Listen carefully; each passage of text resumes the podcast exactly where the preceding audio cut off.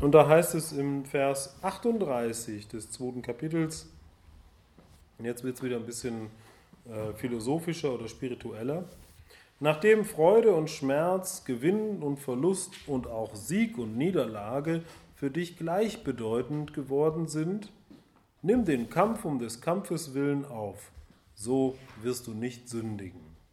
Also, wenn du erkannt hast, dass alles eins ist, wenn du erkannt hast, dass du das beobachtende Bewusstsein bist, welches alles umfasst, und dann eben siehst, dass Freude und Schmerz, Gewinn und Verlust, Sieg und Niederlage nur Erfahrungen in diesem Bewusstsein, was du bist, sind, dann spielt es zwar auf einer absoluten Ebene keine Rolle, ob jetzt Sieg oder Niederlage da ist oder was auch immer, aber trotzdem musst du dann auf einer relativen Ebene deine Pflicht erfüllen.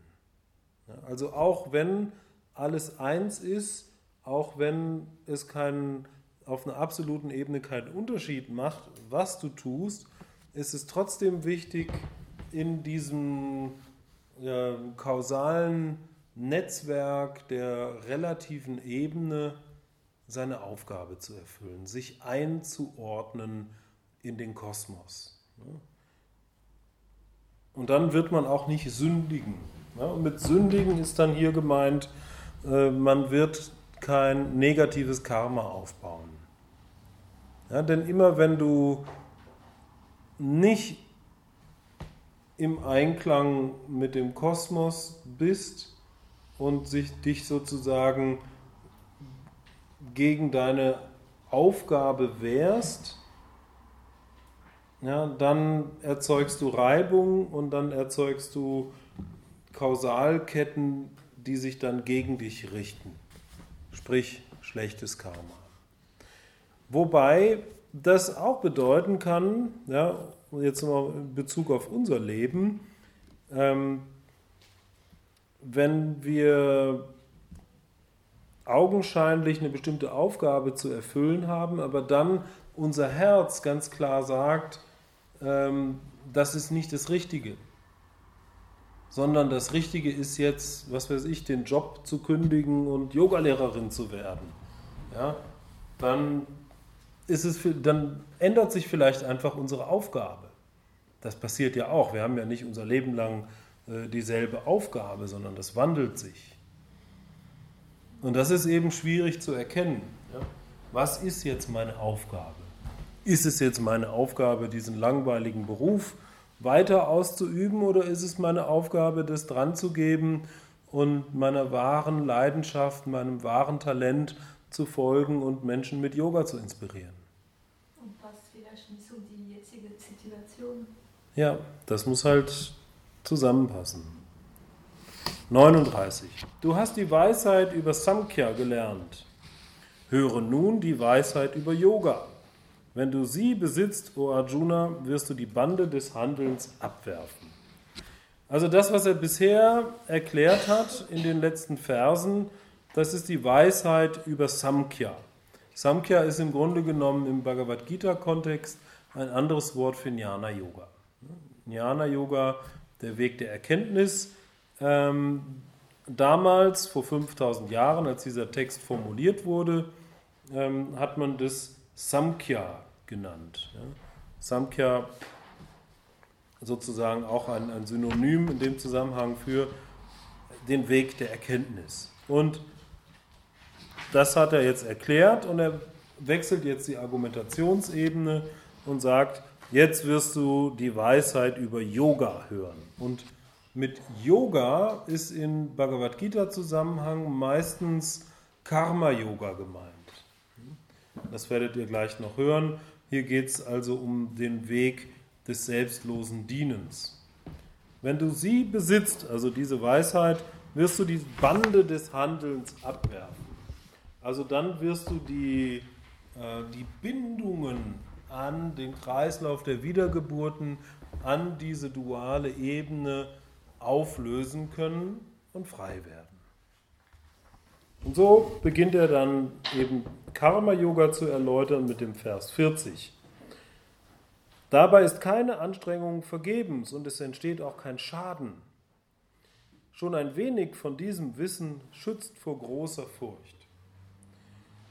Ja, also Karma-Yoga ist ja letztlich keine Praxis, für die wir extra Zeit brauchen. Ja, es ist auch keine, kein, keine konkrete Handlung, um die es geht, sondern Karma-Yoga ist eine innere Einstellung. Und im Grunde genommen geht es nur darum, dass wir richtig verstehen, was Karma-Yoga eigentlich ist. Wenn wir das richtig verstehen, wenn wir die Logik dahinter begreifen, dann wird die Praxis des Karma-Yogas ganz natürlich in unserem Leben immer mehr Platz bekommen. Und die Logik dahinter will ich nochmal ganz kurz erklären. Wir sagen, dass alles miteinander verbunden ist, dass die ganze Welt ein riesengroßes Netzwerk an kausalen Verbindungen ist. Nichts und niemand ist isoliert, sondern alles ist Teil des Kosmos. Und ich als Individuum bin also Teil eines größeren Ganzen. Und als Teil eines größeren Ganzen macht es Sinn, so zu handeln, dass ich im Einklang mit diesem größeren Ganzen bin. Als Individuum macht es Sinn, dass ich sozusagen dem Kosmos diene. Also, dass ich als Mensch mich einordne in die Schöpfung, weil ich bin Teil der Schöpfung. Ich bin kein übergeordneter oder getrennter Teil der Schöpfung. Und deswegen ist es wichtig, dass ich erkenne, dass ich als Teil dieses größeren Ganzen, diesem größeren Ganzen dienen sollte. Und dieses ist das, was wir Karma-Yoga nennen. Karma-Yoga ist sich als Teil eines größeren Ganzen verstehen und diesem größeren Ganzen mein Handeln zur Verfügung stellen. wenn ich das mache, ja, wenn ich also nicht mehr handle, um mich als Individuum sozusagen voranzubringen, sondern wenn ich handle, um dieses große Ganze ja, voranzubringen, um, um ja, einfach das zu tun, was gerade in einem größeren Zusammenhang eben Sinn macht, dann komme ich in Einklang mit dem Kosmos und dann entsteht auch diese Wechselwirkung, dass ich das bekomme, was ich brauche. Vielleicht nicht das, was ich mir wünsche, aber auf jeden Fall das, was ich brauche in jedem Moment. Und dann entsteht sozusagen eine Win-Win-Situation. Ich diene dem Kosmos, da hat dann der Kosmos was von und ganz automatisch wird der Kosmos dann auch für mich sorgen und da habe ich dann was von. Ja, das ist diese Win-Win-Situation. Und dann sagt er eben hier, dass keine Anstrengung vergebens ist. Ja? Nur ein bisschen von diesem Wissen schützt vor großer Furcht. Also es reicht, wenn ich mich nur ein bisschen damit beschäftige und anerkenne, dass es so ist, dass ich Teil eines größeren Ganzen bin und dem zu dienen habe, ja, dann ist es bereits hilfreich und wird mich voranbringen. Und dann ist natürlich der Weg des Karma-Yogas letztlich ein langer Weg. Man sagt, es gilt auch als einer der schwierigsten Yoga-Wege, ja, weil unser Ego eben so groß ist, was sich selbst gerne in den Vordergrund rückt. Und äh, dazu ist eben das Karma-Yoga da, dass durch diese Einstellung des Dienens das Ego auch transformiert wird. Und dann heißt es in Vers 41, hier, o Freude der Kurus, gibt es nur einpünktige Entschlossenheit. Weit verzweigt und endlos sind die Gedanken der Unentschlossenen.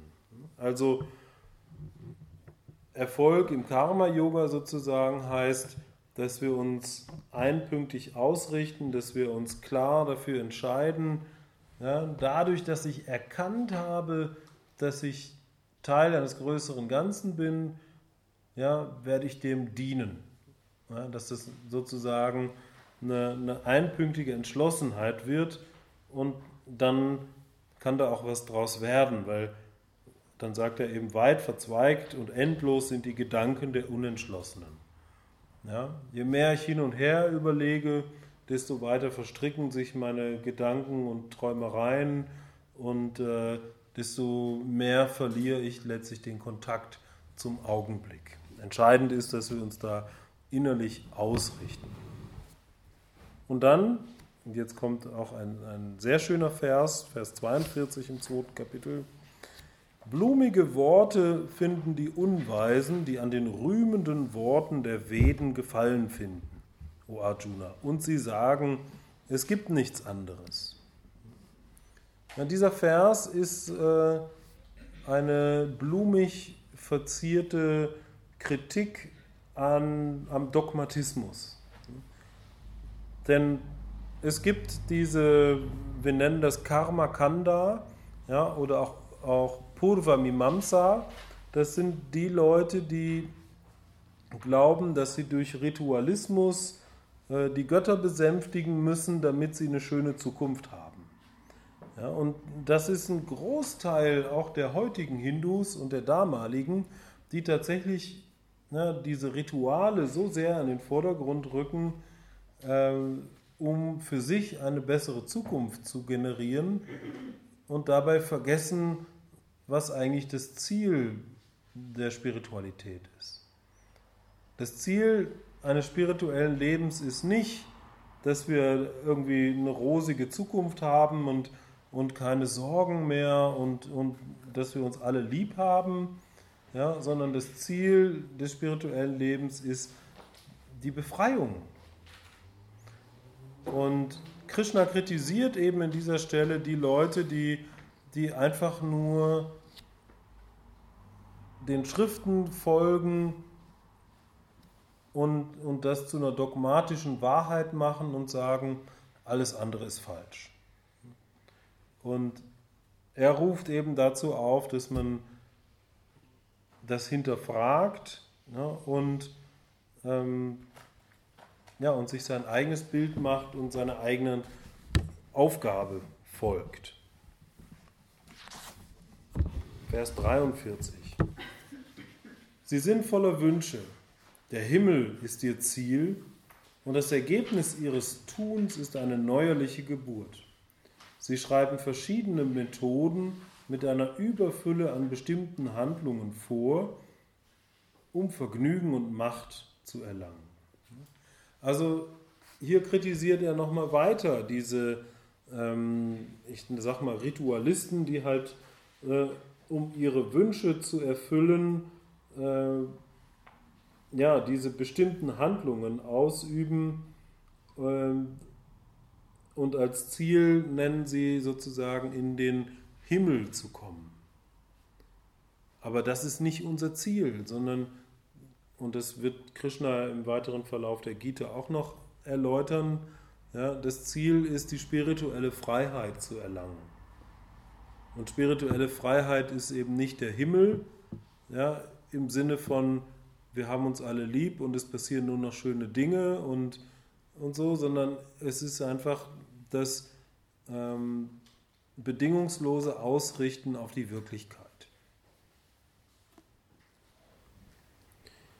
44. In Menschen, die an Vergnügen und Macht hängen und deren Geist auf solche Lehren abgelenkt wird, bildet sich nicht diese Bestimmtheit, die stets auf Meditation und Samadhi ausgerichtet ist. Ja, also wenn wir auf Vergnügen und Macht aus sind, ja, was ja durchaus was Legitimes ist, ja, das Leben als ähm, ja, Ort des Spaßes zu betrachten, ja, ähm, dann werden wir aber nicht gleichzeitig die Bestimmtheit entwickeln, die es braucht, um die spirituelle Freiheit zu bekommen. Sondern dazu brauchen wir eine ganz klare Ausrichtung auf Meditation und Überbewusstsein, so dass wir ja, über diese weltlichen Verbindungen sozusagen hinauswachsen. Was nicht bedeutet, dass wir das Leben nicht genießen sollen. Es bedeutet nur, dass wir nicht dem Genuss hinterherlaufen sollen. Der Genuss kommt von alleine, aber je mehr wir dem Genuss hinterherlaufen, desto mehr leiden wir auch darunter. Sondern das Leben ist halt ein ständiges Hin und Her, hin und her, ein ständiges Auf und Ab. Und das wird sich auch nie ändern. Das heißt, es gilt, das anzuerkennen, dass es eben ein Auf und Ab ist. Mal läuft es super und mal eben nicht. Und es macht überhaupt keinen Sinn zu versuchen, das Leben so zu gestalten, dass alles nur noch super ist. Das geht nicht, das gibt es nicht. Deswegen brauchen wir das gar nicht erst zu probieren. Besser ist es, einfach zu akzeptieren, dass es auf und ab geht. Dass es mal schön ist und mal nicht. Ja, da habe ich dann immer das Beispiel für eine schöne Wohnung haben ist toll, aber die muss auch gesaugt werden und da muss auch Staub gewischt werden und die Spülmaschine muss leer geräumt werden. Das gehört nun mal zum Leben dazu. Ja, es ist nicht nur auf der Couch sitzen und die schöne Wohnung genießen, sondern es muss auch gepflegt werden. Und das meine ich damit, ja, das Leben ist ein Auf und Ab. Und wenn wir dem Genuss hinterherlaufen, ja, dann kommen wir ins Schwitzen und rennen nur vor dem Leid davon, aber wir, wir können es nicht vermeiden. Und wir können kein dauerhaftes Glück erzielen in dieser Welt. Das haben ja schon die Rolling Stones erkannt, als sie sangen I can't get no satisfaction.